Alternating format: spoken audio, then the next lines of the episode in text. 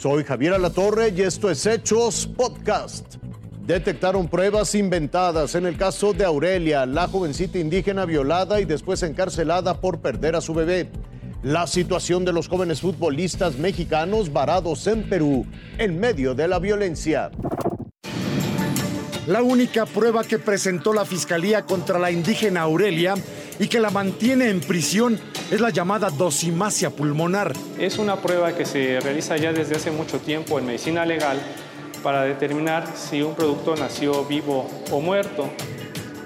Dicha prueba fue supuestamente realizada al bebé que traía en su vientre Aurelia, producto de una violación y posterior aborto. La dosimacia pulmonar por sí sola no es una prueba factible que nos garantice si el producto realmente nació vivo o muerto. Esta prueba siempre debe estar acompañada de otras más para poder realizar un diagnóstico certero. La dosimacia pulmonar consiste en tomar un segmento del pulmón del recién nacido para luego colocarlo en un vaso con agua. Si ese pequeño tejido flota, significa que el bebé estaba vivo al momento de la expulsión. Pero si se va al fondo, ya no presentaba signos vitales al interior del vientre de Aurelia. Solamente se realizó una vez, de acuerdo a lo que señaló el médico forense, no se fotografió el procedimiento, es decir, no tenemos pruebas objetivas de cómo se hizo el procedimiento. Y además, la propia Suprema Corte de Justicia de la Nación ya ha determinado en diversas jurisprudencias que esa es una prueba que no puede tener ninguna validez jurídica, ninguna validez probatoria por su ineficacia científica en el mundo de la ciencia.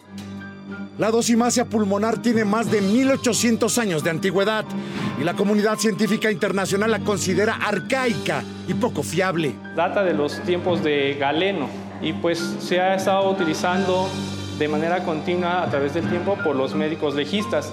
Sin embargo, actualmente hay otras pruebas que son mucho más eficaces para poder determinar si realmente el producto nació vivo Para poder llegar a determinar la causa de muerte se tiene que ser profundamente exhaustiva.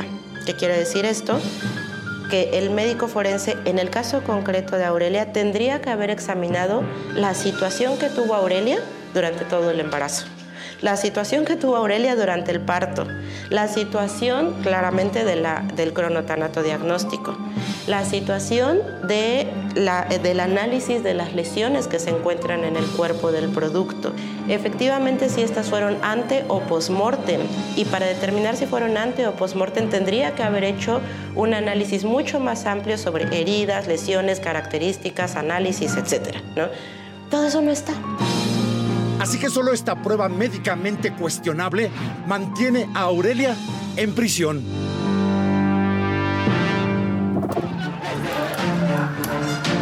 hay problemas en estos momentos. En medio de este caos, alrededor de 450 mexicanos quedaron varados, entre ellos Emilio, Luis, Juan y Diego. Ya extrañamos a los tres queridos, pero estamos muy bien aquí con los profesores y los papás. Pues soy sobrino y la verdad la extraño mucho, tiene un año y medio y ya la quiero ver, extraño que me dé abrazos. Forman parte del equipo sub-15 de la Academia Atlante Toluca, que consiguió el subcampeonato de un torneo internacional de fútbol en Perú. En total, son 22 jugadores adolescentes, quienes ahora están varados en un país desconocido. Sus padres son los más preocupados, aseguran que han recibido poco apoyo y estábamos pues muy contentos de que hubieran sido subcampeones, pero ese sueño se convirtió en pesadilla cuando nos enteramos de que era imposible salir del país. Económicamente no hemos recibido el apoyo de ninguna autoridad, todos los gastos los está cubriendo la Academia Atlante Toluca. Los jovencitos se encuentran en Perú desde el 8 de diciembre. Tres días después comenzó su encierro. Ahora permanecen en la ciudad de Trujillo, al noroeste de Lima. Eh, nuestra participación, la verdad, fue muy buena y ya respecto al torneo fue, fue de las mejores experiencias. Al cuidado de los jóvenes se encuentra el director técnico, dos fisioterapeutas, una pedagoga y dos padres de familia. La Embajada Mexicana en Perú les informó que el próximo fin de semana podrían regresar a México. En estos momentos eh, eh, tenemos programado el vuelo desde la ciudad de Trujillo hacia Lima para este domingo por la noche con lo cual muy probablemente eh, podrían salir hacia México el lunes por la mañana o por la tarde. También les pidió permanecer encerrados en sus hoteles las 24 horas del día, hasta recibir indicaciones. Por su parte, la Dirección General de Protección Consular de la Cancillería recomendó a los mexicanos postergar cualquier viaje hacia Perú. Gracias a todos por difundir. ¡Viva México!